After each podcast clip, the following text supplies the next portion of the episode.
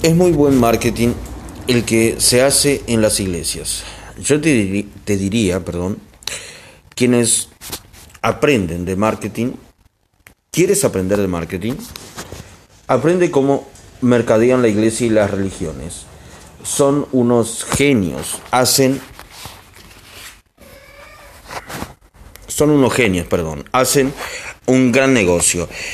¿Y qué hacen con las donaciones que les damos? Si realmente estuvieran muy preocupados en cambiar el mundo, ¿por qué no venden la Basílica de San Pedro a Jet Bezos o a cualquier otro de los grandes millonarios del mundo que pudieran pagar 3 billones de dólares? Con esos 3 billones de dólares se les salva la vida a miles y miles de niños que se están muriendo de hambre. Pero no, hay que meter, hay que tener, perdón, perdón, pero no, hay que tener el palacio, sacarle provecho, exprimirlo y luchar con él, y lucrar con él, perdón. Todo se volvió negocio. Pregúntale a un judío si el dinero compra vida y él te responderá que sí. Por supuesto que las compra. Así fue como salvó a su abuelita, a su tía, a sus primos y a su esposa.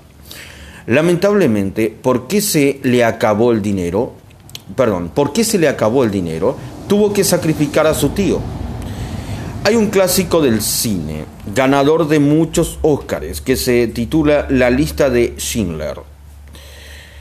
Es una película que demuestra cómo los judíos entendieron el valor del dinero y, tristemente, a ellos sí les tocó pagar por la vida de sus parientes para que no les hicieran daño.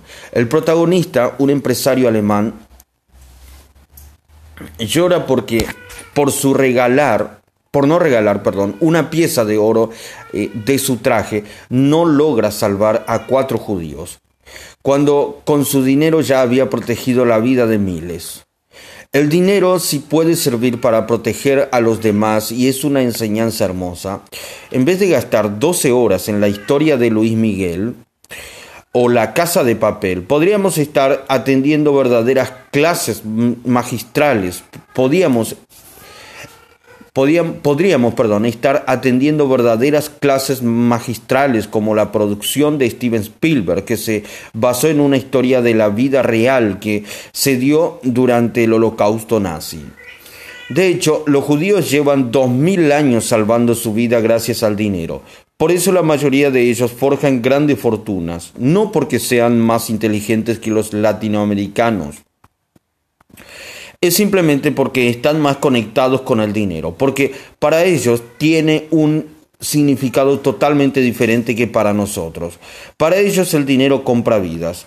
Y cuando tú entiendes que el dinero hace esto, cuando comprendes la magnitud de la importancia, entonces ya te dan ganas de tener un poquito.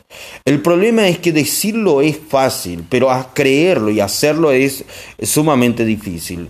Considera esto, en cualquier hospital en el, al que vayas, perdón, en cualquier hospital que vayas, es probable que encuentres a un niño muriéndose porque no tiene 1.500 dólares para el tratamiento, para sus análisis, para su operación contra el cáncer. ¿Te gustaría ir a este en este momento y darle esos 1.500 dólares, el equivalente a un par de zapatos y salvarle la vida? La cuestión es, ¿cuántos de nosotros hemos intentado comprar una vida o salvar una vida con 800, 1000, 1500 dólares?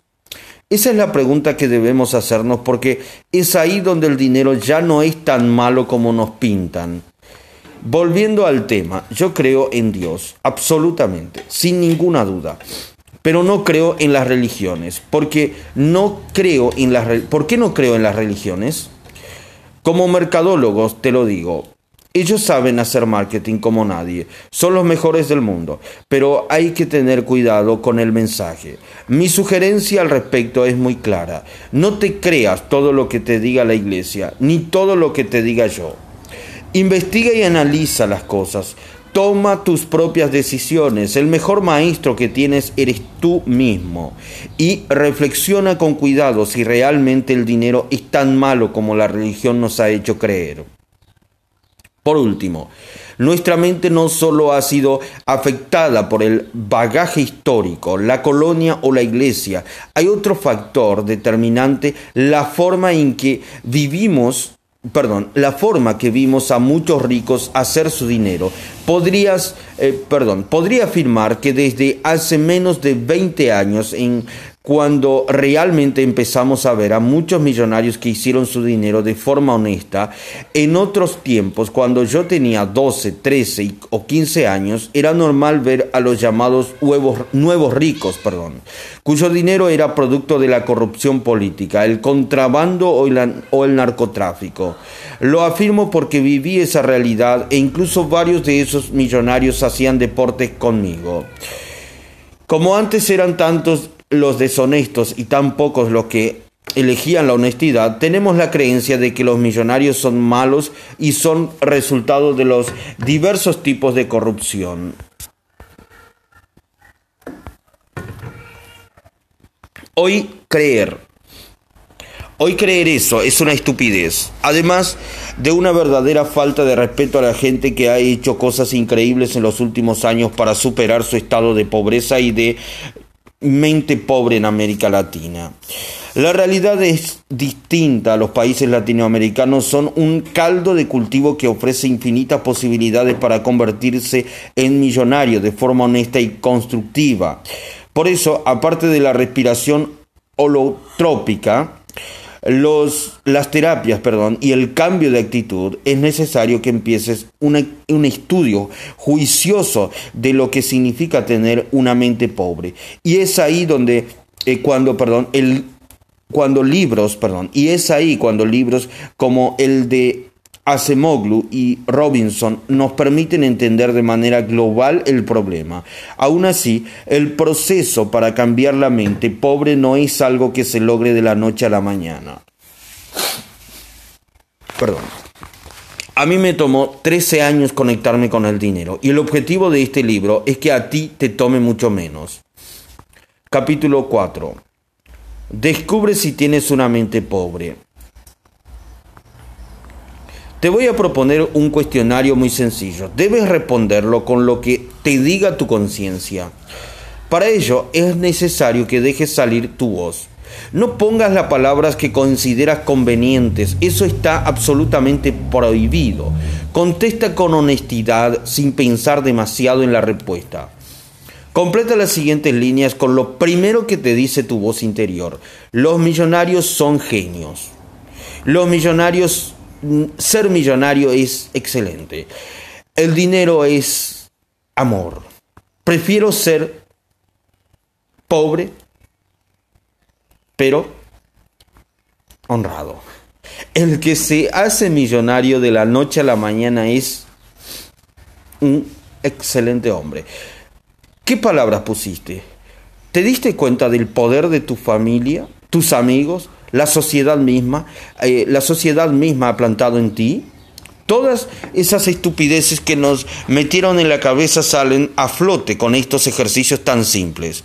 Yo, cuando hacía este ejercicio con mi mente pobre, respondía que los millonarios eran una mierda, que ser millonario era un problema, que el dinero es una porquería. También respondí que preferiría ser pobre pero honrado que la mayoría de los millonarios eran malos porque conocía a uno y era un hijo de puta.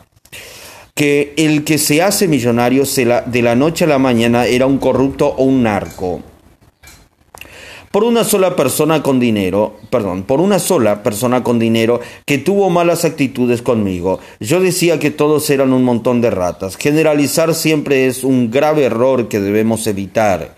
No creía que el dinero comprara la felicidad, aunque sí que ayudaba a muchas cosas. Y por supuesto estaba convencido de que el dinero no compraba amor. Un día me pregunté, ¿Por qué tengo yo tanta mierda en la cabeza? ¿Cómo es posible que a un chico de mente rica lo vuelvan, lo vuelvan mente pobre durante su adolescencia? Mi familia era experta en cultivar mentes pobres a pesar de que de nacimiento éramos rica, éramos mente rica, perdón. Decidí empezar a investigar cómo se construye el pensamiento de una mente que no está preparada para recibir el dinero y encontré que se fundamenta en cinco puntos. En mi caso, el, primer, el primero fue mi papá, mi papá, perdón. Esa figura paterna es en muchas ocasiones la que enseña a contactarse de manera positiva o negativa con el dinero. Si tu papá es de esas personas que te dicen que los millonarios son malos y que es imposible serlo sin ser deshonesto, el día en que seas una persona exitosa vas a sentir que has hecho algo mal.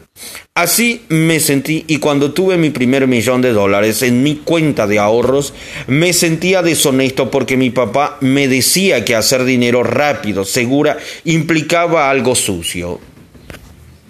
Eso me hacía sentir que había jodido al jugador de fútbol al que le vendí mi casa e incluso llegué a pensar en llamarle y devolverle el dinero.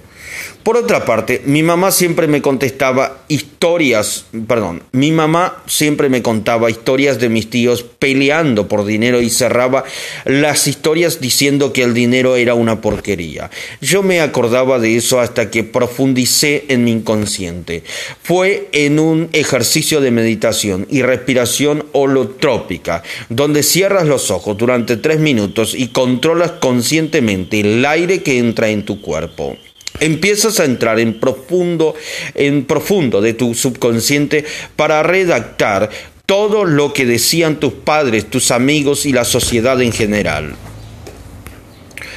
Se necesita otra persona en el ejercicio que te esté preguntando constantemente, ¿qué te decía tu papá sobre el dinero? ¿Qué te decía tu mamá del dinero? ¿Qué te decían tus abuelos acerca del dinero? ¿Qué te decían o qué pasaba cuando había dinero en tu círculo de amigos? ¿Qué decían la sociedad con respecto al dinero? ¿Qué te decía tu religión? Y entonces empiezas a ver todas esas estupideces aprendidas que pasan por tu mente en una velocidad increíble. Anota todo eso en un papel y empiezas a hacer terapia para matar a tu mente pobre. Porque es importante investigar, prepararse, tener disciplina y pasión para curarte de esa fobia absurda que te aleja del éxito. Todos nosotros tenemos muchas cosas que debemos repensar, recodificar, mejorar y quitar creencias sin sentido que nos impiden progresar. Eh, te dijeron que el dinero no compra la felicidad. Entonces, ve a comprar felicidad todas las semanas o todos los días con tu dinero, sin tirarlo ni malgastarlo. Te hicieron creer que el dinero trae problemas, entonces mejor compra soluciones. Por ejemplo, un día dice tu mamá, ay mi amor, tu hermana, tu hermanita, perdón, chocó el carro y no tenemos un clavo para arreglarlo. Lo mandas a arreglar y problema solucionado. El dinero es para invertir y ahorrar de forma inteligente, no es para tirarlo. Si tenías un papá que siempre repetía que el dinero era malo, seguro también creía que no lo merecía. Ay papi, por favor, cómprame unos tenis que los míos están muy viejos. A lo que él respondía, Tú no te mereces unos tenis nuevos, tú no te mereces que te dé dinero. Te hicieron creer toda la vida que tú no te mereces dinero y hoy, muchos o pocos años después, eso sigue en tu mente. Sigues creyendo que tú no te mereces ser millonarios y por eso te conformas con lo que tienes. Si cree tu autoestima, si crece tu autoestima, crecerá tu bolsillo. Vamos a realizar otro ejercicio. Para hacerlo solo necesitarás tu celular. La premisa es muy simple. Sujétalo en tu mano. Acerca, mm, acerca del dispositivo a tu boca. Acerca el dispositivo a tu boca y dale un beso. Listo. ¿Listo? Si lo has hecho, acabas de besar el artefacto más antigénico, lleno de bacterias que existe. ¿Sabes cuántos gérmenes y suciedad hay en la pantalla del móvil? Pero ¿qué pasa si te digo que saques un billete de 100 dólares y lo, lo besarías? Seguramente no. A pesar de que estás tres veces más limpio que ese celular al que muchas personas no le dan besos, eh, sino que mantienen a su lado todo el día. ¿Sabes cuál es la razón? De nuevo, la educación, las creencias y lo que nos han dicho sobre el dinero. Desde pequeños nos alejan de los billetes. Fushi, fushi, dinero. Ve a lavarte las manos. Decían nuestros papás. Sin embargo, a nadie le dicen hoy en día, fushi, fushi, teléfono. Lávate la oreja. Por ejemplo, un día llegué a mi casa con el dinero que me había pagado eh, de, un de una consultoría billetes de 100 dólares, con uno de mis retratos favoritos, el rostro de Benjamin Franklin. El dinero sobre la mesa le llamó la atención a Isabela, mi angelito de año y medio, que agarró los billetes. Cuando escuché a la persona que le, la estaba cuidando decirle fushi fushi dinero, me descompuse y le dije que eso no se le dice a mí, no se dice en mi casa y menos a mi bebé. Al final le entendí, la atendí, perdón. Al final la entendí. Yo también en su momento les decía lo mismo a mis, a mis primeros hijos. A mis primeros hijos, perdón. En cambio, ahora les digo a mi hija, mi amor, ven, ¿quieres jugar con los Benjamins? Y ella, encantada, se pone a jugar conmigo y yo se los tiro como si estuvieran cayendo del cielo. En redes sociales pueden comprobar que es verdad. Allí está Isabelita jugando con billetes de 100 dólares con el tío Benjamín que es el favorito de la casa. Mi bebé ama los dólares y de eso se trata, porque si ella desde pequeña ama el dinero, no por lo que pueda comprar con él, sino en sí mismo, crecerá con mente rica y la riqueza le va a llegar. ¿Y qué no le gustan y qué no le gusten los billetes de 20? Como cuando yo era pequeño, que le gusten los de 100. Incluso un día eh, me hice una camiseta con unos de los lindos billetes que llevan el rostro de Benjamin Franklin. En el elevador la gente me miraba incrédula y me preguntaba si era un billete de verdad. Claro que era una de verdad.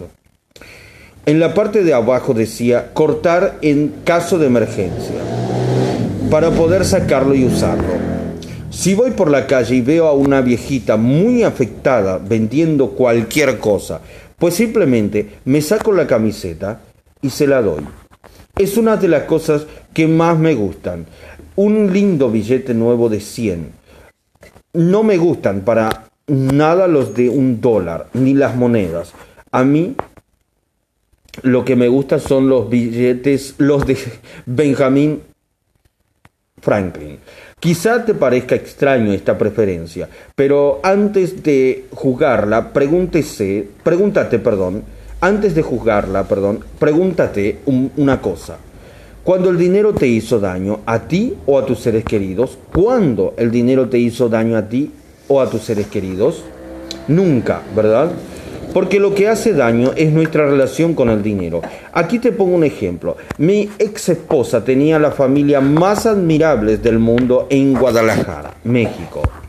Era una familia hermosa, de película, donde todos se querían, hasta que se murió el abuelo, un hombre muy adinerado, y dejó un terreno que costaba 5 millones de dólares.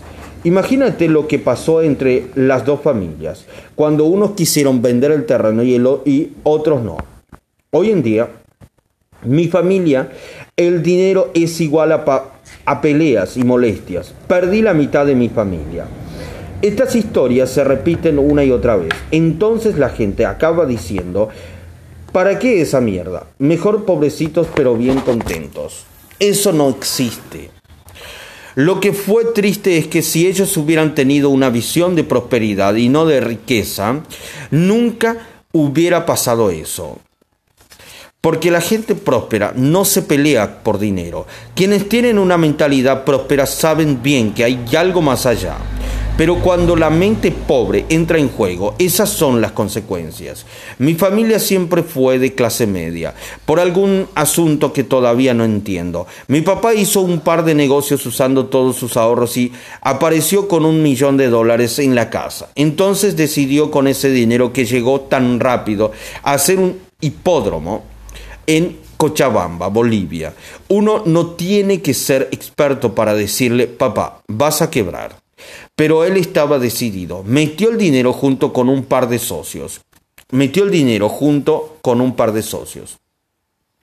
El hipódromo quebró y tuvo que hipotecar la casa, que era de mi mamá. Al final la perdimos junto con los ahorros destinados a nuestros estudios. Luego de escuchar esto, puedes entender que en una familia tan feliz, los únicos momentos de felicidad que recuerdo son de cuando mi papá se hizo millonario. En ese instante se terminó mi familia. Empezaron los problemas, se desintegraron eh, nuestras vidas.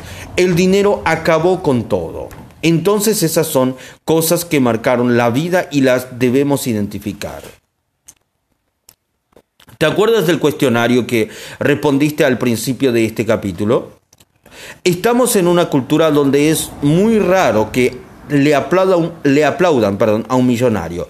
Todo lo contrario, es muy común decir cosas como ese desgraciado seguramente se robó algo de o se chingó a alguien. No tenemos mente rica y por eso no los glorificamos ni aplaudimos.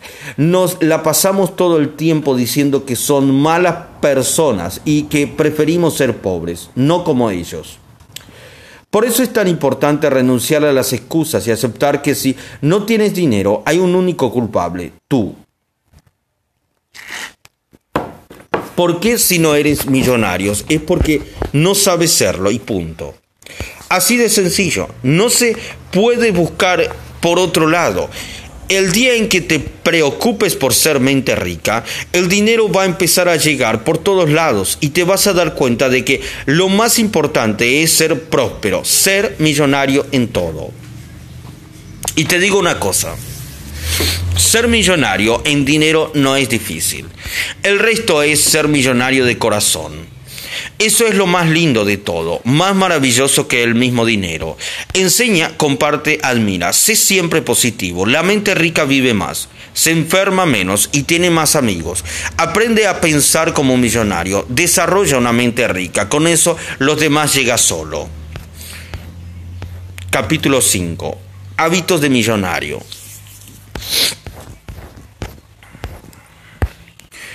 Un hábito es una conducta que repetimos regularmente, algo que hacemos todos los días, incluso varias veces al día.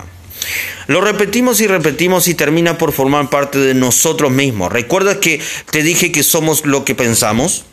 Incluso existe la teoría de que tardamos entre 21 y 66 días para formar un hábito. Pero en la práctica no es así. ¿A cuántas personas conoces que llevan meses leyendo, yendo perdón, al gimnasio? Ya, construyen, ya construyeron el hábito, ya ven mejorías en su salud y en su cuerpo, y de un día para otro dejan de ir? Entonces, los hábitos requieren perseverancia, disciplina e interés en seguirlos practicando. Si quieres cambiar tu mente pobre, lo mejor será que te hagas a la idea de que los hábitos que estoy a punto de compartirte deben ser practicados con esos principios. Sería muy triste que después de que empieces a ver los primeros resultados, de que tu vida comience a cambiar, los abandones solo porque perdiste el interés y se te empezaron a olvidar, porque así pasa.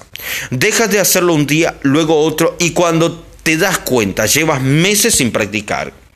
Desarrollar hábitos que te conecten con el dinero es una de las estrategias más importantes que puedo enseñarte. Son la base del cambio, el motor que te impulsa a transformar tu mente. ¿Cómo adquirir estos hábitos? Dice Tony Robbins, el orador motivacional más famoso del planeta que lo que configura nuestras vidas no es lo que hacemos de vez en cuando, sino lo que hacemos de forma consistente. Y es verdad, la única manera en que se adquieren los hábitos es practicándolos todos los días, una vez y otra vez, una vez y otra vez. Necesitamos interiorizarlos, convertirlos en tu estilo de vida y en algo que haces automáticamente y de manera tan natural que ni siquiera te das cuenta. El mismo Tony Robbins es un ejemplo de esto. Millones de personas han cambiado sus vidas gracias a sus libros y conferencias. Es una persona extraordinaria y conectada con el dinero como pocas. Como es millonario, cualquiera podría pensar que lleva una vida fácil. Eso pasa con muchas mentes pobres. Sueñan con tener dinero para holgazanear, levantarse tarde y ver la televisión todo el día. ¿Qué hace en cambio Tony Robbins? Según nos cuenta Tim Ferris, autor de Titanes, Tony Robbins se despierta temprano todos los días y practica esta rutina. 1. Se zambulle en agua fría para lograr un cambio fisiológico rápido. 2. Realiza ejercicio de respiración con una técnica parecida a la respiración de fuego que se practica en el yoga. 3. Hace 10 minutos de meditación con el objetivo de proporcionar emociones fortalecedoras para el resto del día. De esos 10 minutos, 3 los dedica a sentir una gratitud absoluta por tres cosas. En su lista a veces incluye cosas tan sencillas como agradecer por el viento que le da en la cara. Otros tres minutos se concentra por completo en la percepción de la presencia de Dios, o como quieras llamarlo tú. El resto del tiempo los dedica a lo que llama sus tres para crecer, sus tres para crecer, tres cosas que ese día hará que sucedan. Durante ese tiempo las visualiza como si estuvieran hechas. Experimenta las emociones que su realización le harán sentir. Lo que quiero mostrarte con esto es que la gente conecta con el dinero, cultiva hábitos fuertes. Perdón, lo que quiero mostrarte con esto es que la gente conectada con el dinero cultiva hábitos fuertes y enriquecedores porque usa su tiempo y su día para hacer que las cosas pasen, para dedicarse a sus objetivos, para mejorarse a sí mismo todos los días. Es un proceso constante, por eso insisto en que los hábitos son vitales. Así que empecemos por el primer hábito clave para cambiar tu vida. Hábito 1, ahorrar. La persona conectada con el dinero tiene el hábito de ahorrar para invertir cuando se, presenta, se presente perdón, la oportunidad. Ya sé que Robert Kiyosaki, el autor de Padre Rico, Padre Pobre, siempre le vendió al mundo la idea de que ahorrar en un banco era la cosa más estúpida del mundo. Bueno, ese tipo no conoce cómo funciona nuestra economía. Va y dice eso y todos los creen y repiten. No, Robert Kiyosaki dice que no todos le creen y repiten. Y están malgastando el dinero todo el tiempo. En serio. No sabes cuántos alumnos míos dicen, oye Robert Kiyosaki dice que nunca ahorres. ¿Por qué tú dices que ahorremos? Pues porque Kiyosaki vive en Estados Unidos, tiene crédito y si va al banco le sueltan 100 mil dólares al momento. A ver, Dime si a ti te van a soltar ese dinero sin tener tus balances, tu saldo promedio mensual. Si tú pides 100 mil dólares, debes tener un balance por lo menos de 10 mil dólares mensuales en el banco. ¿Estamos de acuerdo? En Latinoamérica, te guste o no te guste, tienes que ahorrar y poner tu dinero en el banco. ¿Cuál es la clave? El ingenuo que ahorra para ganarse, perdón, el 4% de interés en el banco no sabe lo que hace. Porque lo que debemos hacer es ahorrar, ahorrar, ahorrar. Pero también estar totalmente alerta todo el tiempo. Alerta de forma inteligente, en busca de una oportunidad. Es decir, ahorrar es un hábito para alcanzar un fin mayor. No es el objetivo en sí mismo.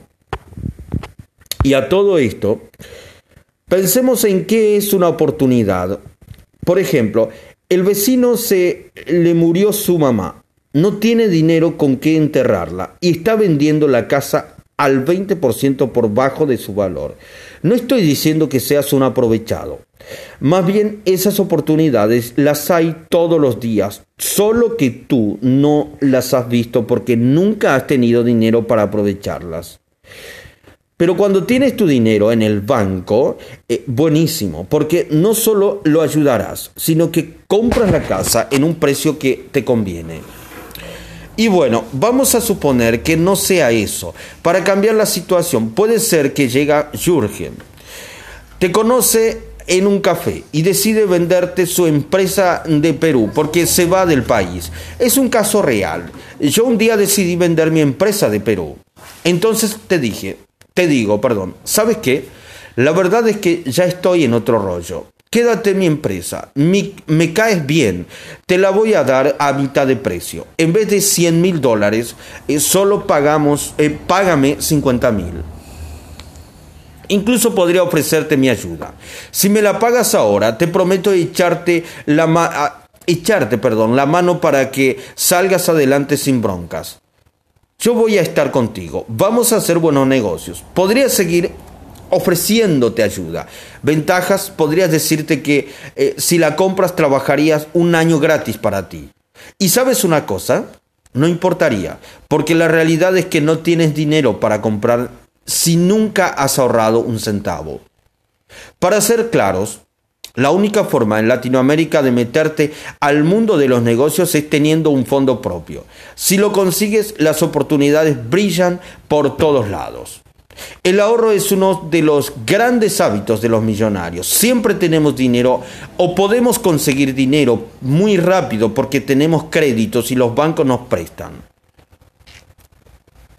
Dependiendo de tu ahorro, tu cerebro detecta oportunidades. Vamos a suponer que una persona tiene un millón de dólares en el banco y le sale una oportunidad increíble, una propiedad muy valiosa, a solo 600 mil dólares en una subasta bancaria.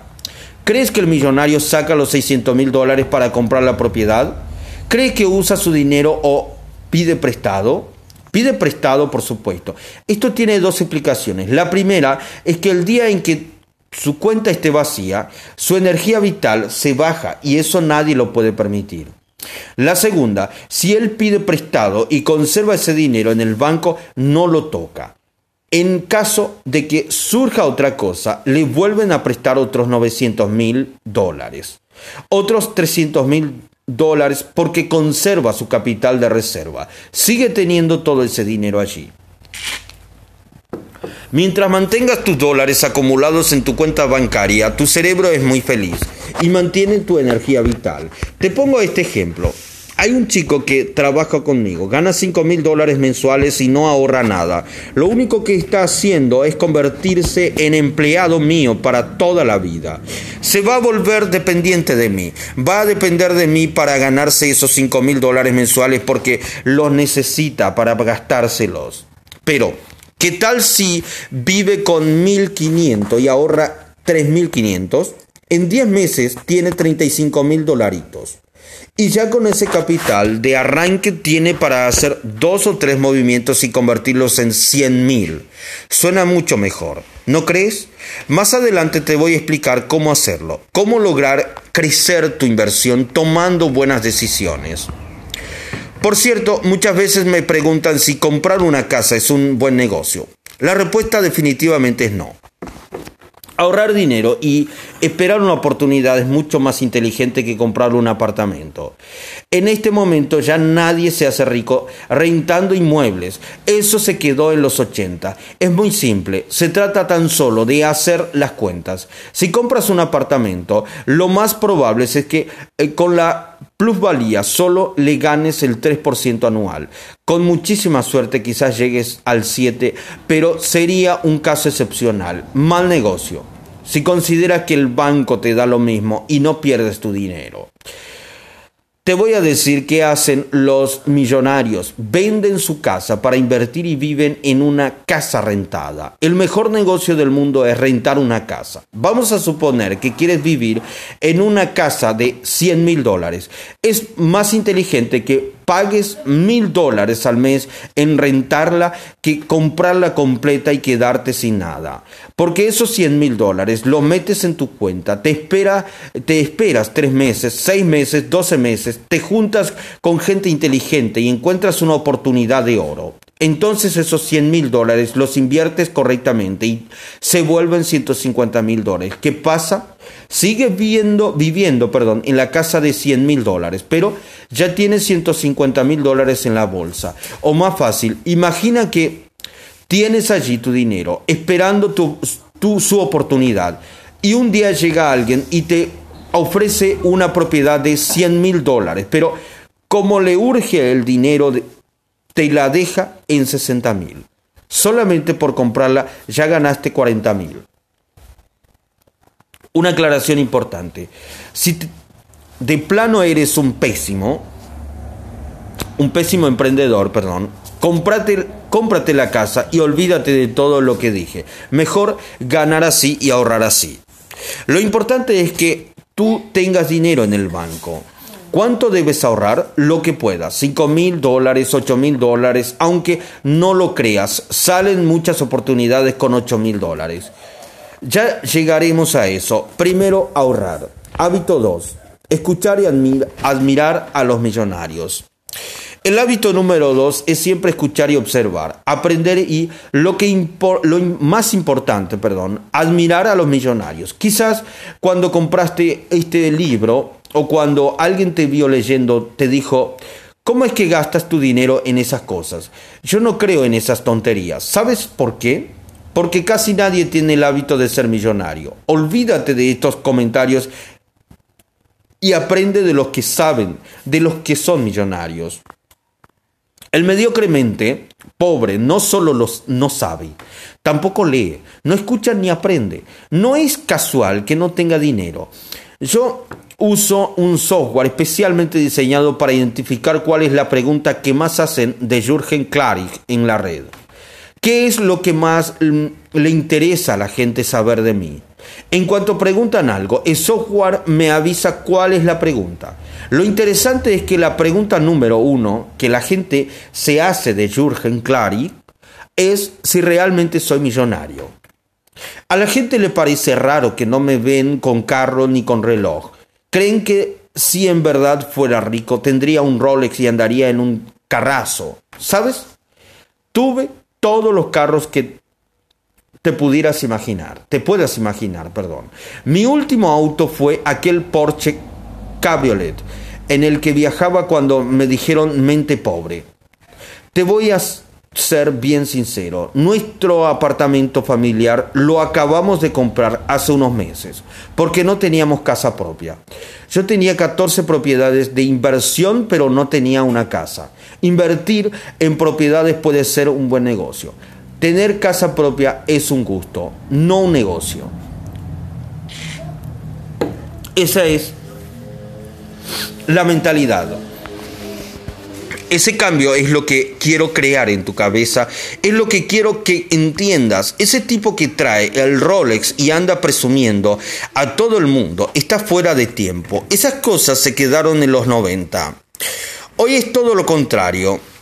Cuanto más rico eres, menos lo muestra porque sabes que el dinero no es para mostrar, sino para transformar nuestra vida y la de los demás. ¿Conoces a Arnold Schwarzenegger, verdad? Cuando en las entrevistas le preguntan si es un hombre hecho a sí mismo, responde que no. Porque en realidad tuvo mucha ayuda. Cuando Schwarzenegger llegó a Austria, de Austria, perdón, a Estados Unidos, no tenía ni un dólar. Trabajaba como albañil, dormía en el sofá de sus amigos, en las, los, colchonetas perdón, de los mismos gimnasios donde entrenaba. Pero Arnold tenía un, un ejemplo. Rick Park, el popular físico-culturista inglés que fue Mr. Universo y luego interpretó a Hércules en las películas. Rick Apolo a Arnold y lo ayudó perdón, Rec apoyó a Arnold, perdón, y lo ayudó a impulsar su carrera. Luego llegó Lucille Ball, una de las actrices cómicas más legendarias de Estados Unidos, y lo llevó a su programa como estrella invitada, cuando en realidad no era nada conocido. Esa fue la primera oportunidad del actor antes de que se volviera famoso con Conan y Terminator. Puede ser que después de escuchar esta historia alguien diga, es que es Schwarzenegger, es que levantaba pesa, es que sus amigos lo ayudaron, es que yo no conozco a ningún millonario y otros mil pretextos eh, más de mente pobre. Eh, la verdad es que no necesitas los músculos de Hércules para ser millonario. Lo que necesitas es cambiar tu mente. Y tampoco necesitas ser amigo cercano de ningún millonario para escuchar sus consejos y su ayuda. Para eso hay libros, para eso hay podcasts, para eso puedes buscar la información en Internet. Y por eso es vital escuchar a los millonarios, aprender de ellos, comprender que sin importar el negocio que elijas o lo que desees vender o comprar, hoy no estás solo. Esa es la gran oportunidad de esta década, acceso. Tienes mucha información, mucha gente que puede ayudarte. La televisión nos ha hecho creer que los millonarios son egoístas, que son personas mezquinas y no voy a decirte que no existan de esos, porque en la vida hay de todo, pero también hay otro tipo de millonarios que siempre están dispuestos a escuchar, a dar un consejo, a tender la mano si hace falta. Podría seguir con este tema durante páginas, pero esta es la verdad. Si quieres cambiar tu vida, tienes que acostumbrarte a escuchar a los millonarios y aprender de ellos. No hay otro camino, tampoco ningún atajo. Entre más los escuches, más aprenderás y entre más sepas, más fácil va a ser para ti cambiar tu mente. Hábito, hábito 3, perdón. Aumentar tu energía vital para ser proactivo y próspero. Para tener resultados reales necesitas energía y entusiasmo real. Yo nunca he visto a un millonario cansado. Todos caminan erguidos, decididos, seguros de sí mismos. Las personas con energías alta se destacan más, hacen más cosas, siempre andan metidas en mil cosas, mientras que las personas con energía baja son más tímidas, más temerosas, les cuesta más trabajo. No he conocido a nadie en mi vida que despierte por las mañanas y diga, Hoy quiero conocer a alguien con energía vital baja. Tampoco he conocido a nadie que diga yo me quisiera casar con un chico o una chica con energía vital baja. Porque inconscientemente todo el tiempo estamos buscando gente con energía vital alta. Ay, me cae súper bien. Tiene un tipo de energía deliciosa, increíble, qué buena onda. Curiosamente, todos los millonarios de verdad tienen energía vital alta, en serio. Nunca he conocido a uno con energía baja. Y si es de energía baja y tiene billetes, estoy seguro de que pronto los va a perder. Porque la energía vital baja cambia tu forma de relacionarte con el dinero. Y también llega a suceder que quien tiene energía vital alta la encausa mal y quiebra más rápido. Y también llega a suceder, perdón, que quien tiene energía vital alta la encausa mal y quiebra más rápido. Te pregunto, ¿cómo eres mejor papá? Con energía vital baja o con energía vital alta. Cuando aprendes más, ¿cuándo aprendes más? ¿Con energía vital alta o con energía vital baja? ¿En qué momento trabajas mejor con energía vital alta o con energía vital baja? Y lo más importante, ¿cómo puedes uno hacer más dinero y ser millonario? Si hay que elegir, ¿con energía vital alta o baja? Es así de sencillo. Mantener tu energía vital alta es un hábito increíble y depende de muchos factores. Empezando por la alimentación. ¿Cómo desayunas? ¿Cómo comes? ¿Sabes qué hago yo? A donde sea que voy llevo un frasco grande que tiene 14 semillas diferentes. Las combino con tres frutos rojos, blueberries secos y leche de almendras o una taza de té verde llena de antioxidantes, más mi jugo de vegetales verdes. Incluye una combinación con una dieta diaria y vas a ver cómo tu cerebro empieza a acostumbrarse y al poco tiempo hasta le va a saber rico. Alimentarse bien es uno de los hábitos básicos de los millonarios. Los millonarios no comen sándwiches de lechón todos los días. No pasa nada si de repente lo haces, como un gusto ocasional, pero cómete un sándwich de lechón o una hamburguesa tres días seguidos y vas a ver cómo tu mente no jala. Se pone lenta, poco útil e improductiva. Si quieres ver los efectos de comerte una Big Mac día tras día, solo tienes que ver el documental de Morgan Spurlock, Super, engorda, super Engórdame, donde él mismo hace de conejillo de indias comiendo en McDonald's durante 30 días seguidos. Al cabo de ese tiempo, no solo engordó 11 kilos y aumentó su colesterol en 65 puntos, sino que además empezó a sufrir dolores de cabeza, mareos y vómitos, a sentirse deprimido, agotado, malhumorado y hasta perdió el apetito, el apetito sexual. Perdón. El mundo es cada vez más competitivo e inteligente.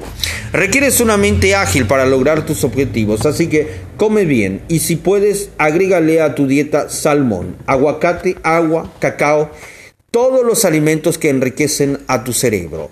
Y vas a andar como yo todo el día, con la energía hasta arriba, listo para lo que venga. En nuestro retiro de Zona 5, Verónica Ospina, junto con mi chef Jorge Cano, chef, perdón, Jorge Cano, nos enseña, nos enseña perdón, a llenarnos de energía alimentándonos bien. Para ellos, la clave es una alimentación basada en plantas, lo que se conoce como plato Harvard. La energía vital es clave en el proceso de conectarte con el dinero. Así que ya nada de esa, imagina, de esa imagen perdón, distorsionada del millonario gordito como salido del juego de monopolio.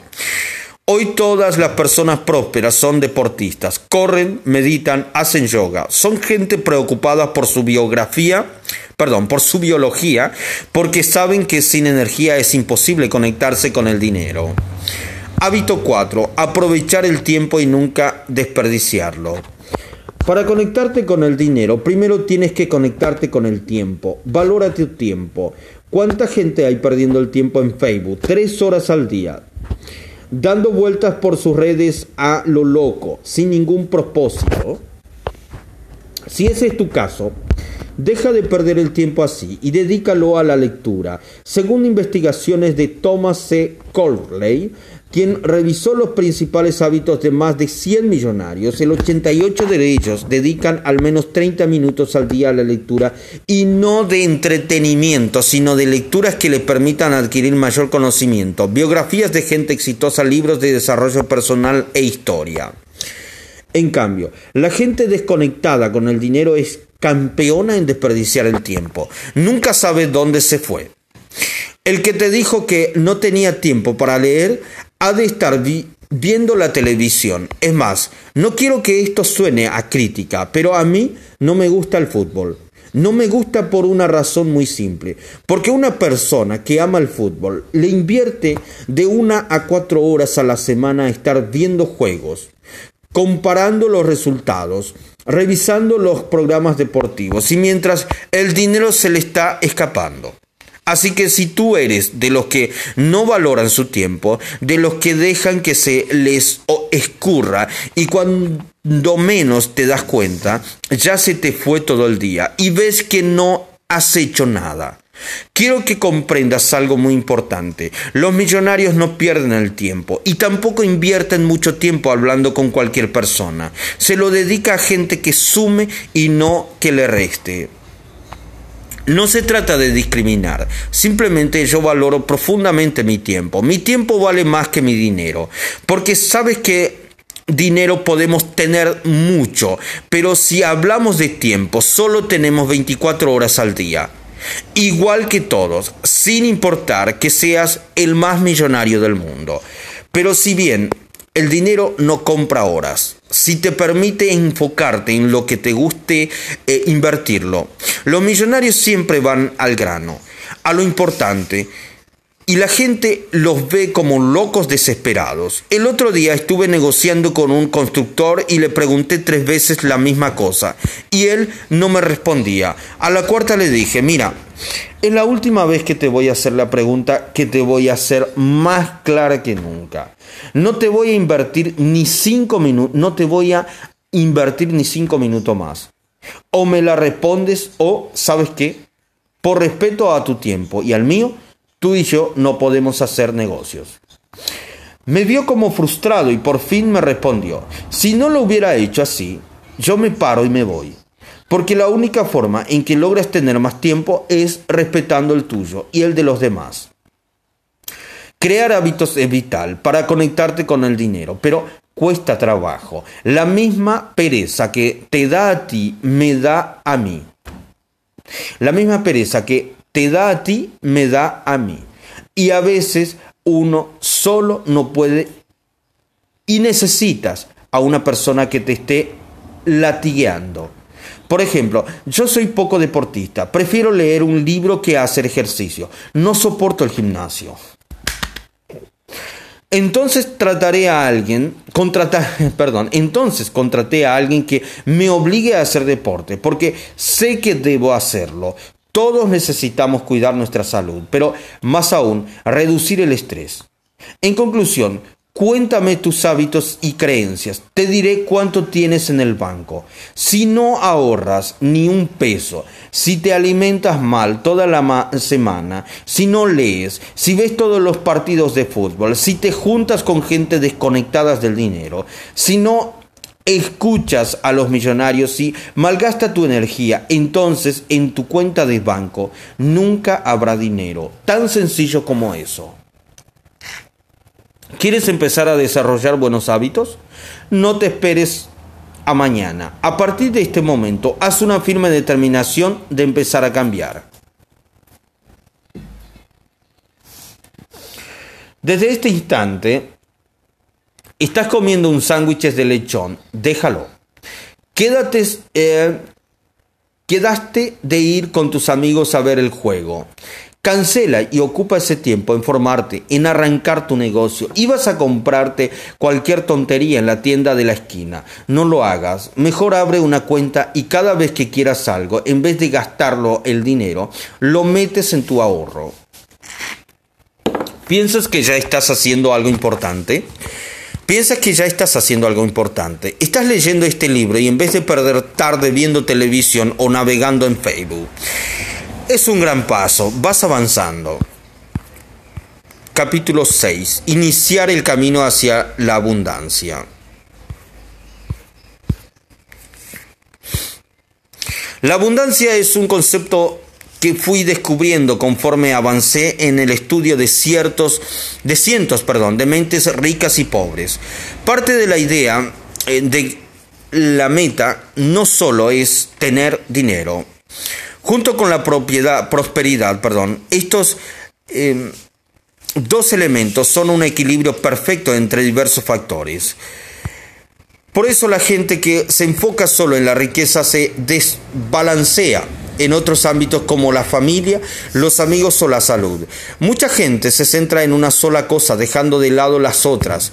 Eh, por eso el concepto de abundancia es más amplio e implica ser millonario en todo. Los puntos que voy a mencionar a continuación tienen convergencia, interactúan entre sí. Son totalmente energéticos como un sistema atómico, porque al final la verdadera abundancia y prosperidad está en poner a trabajar todos esos átomos en un solo sistema. Hay que empezar a trabajar todos los aspectos de tu vida simultáneamente porque si empiezas, por ejemplo, desde la espiritualidad y descuidas otro campo, entonces vas perdiendo el sentido del sistema. Y es que uno puede ser feliz siendo muy espiritual, pero llega un día en que tu hijo te pide dinero para el viaje de bachillerato. En ese momento, cuando te ves obligado a reconocer que no tienes dinero, se genera un sentimiento horrible porque lo ves triste por no poder ir de viaje con tus compañeros. La gente espiritual se vuelve sumamente egoísta porque siempre dicen que no hay dinero y toca ser feliz así. En la vida real eso es muy utópico, es algo prácticamente imposible. Yo creo que la espiritualidad sola te sirve si estás metido en un convento y sin familia. Por eso mismo a los padres de la iglesia les piden que no tengan hijos y por eso a los monjes los encerraban, perdón, en un monasterio, porque la única forma de ser netamente espiritual es alejarse del mundo banal. Hay gente muy enfocada en la familia, perfecto, enfócate ahí, pero no descuides los otros elementos del sistema porque terminas jodiéndote. Si descuidas tu salud o la espiritualidad o cualquiera de los otros rubros, te vas a descompensar y luego a hundir. El dinero es una parte de la abundancia, pero suma a la prosperidad, se convierte en algo más completo. Repito, el dinero es una parte de la abundancia, pero sumado a la prosperidad, eh, se convierte en algo más completo se vuelve sumamente difícil entender el millonario en todo sin entender el dinero, la salud, la sabiduría, la energía vital, los amigos, el tiempo. E, estos son los elementos claves en la vida y todos se relacionan armoniosamente entre sí. Por eso, es triste saber que el 78% de los seres humanos no entienden el valor real del dinero y desbalancean ese perfecto engranaje. Esto tiene sus motivos y se puede evidenciar muy fácil. Con el dinero pasa todo lo contrario que con los demás elementos.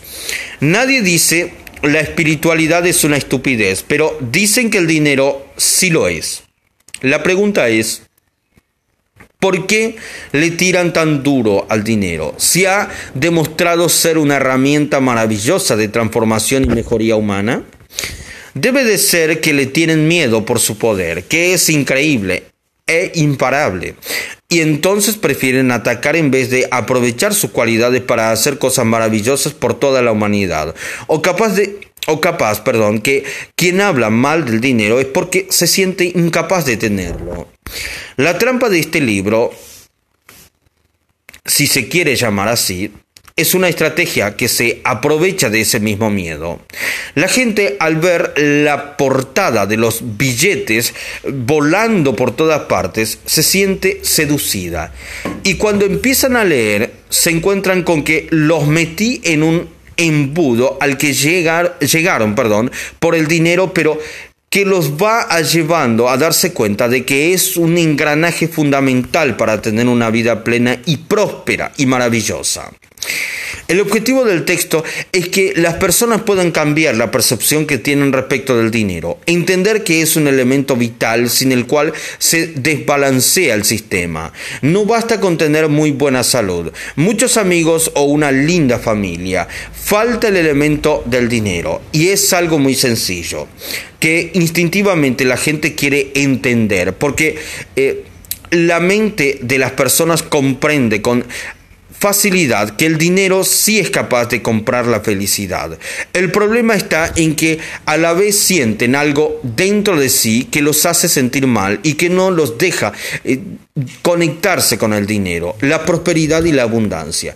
Es una costumbre que viene de aquellos tiempos de las comunidades en que las personas que tenían dinero lo amaban por el poder que les daba y se aprovechaban de eso para abusar de la gente, haciéndose más ricos eh, por ello, debido a que lamentablemente eso ha existido perdón, en la realidad humana. Nos acostumbramos a paradigmas erróneos.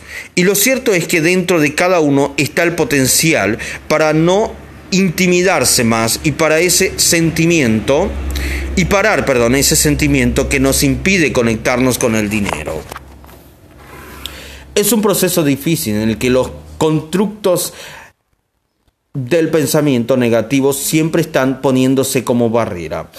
Hace unas décadas, el naturalista Conrad Lorenz descubrió que los polluelos del ansar, un ave acuática semejante a los cisnes y los gansos, se apegan al primer objeto en movimiento con el que se encuentran al salir del huevo, que normalmente suele ser su madre. Durante sus experimentos, Lorenz llegó, perdón, logró ser la persona a quien los polluelos vieron por primera vez, y las aves recién nacidas lo siguieron fielmente a todas partes.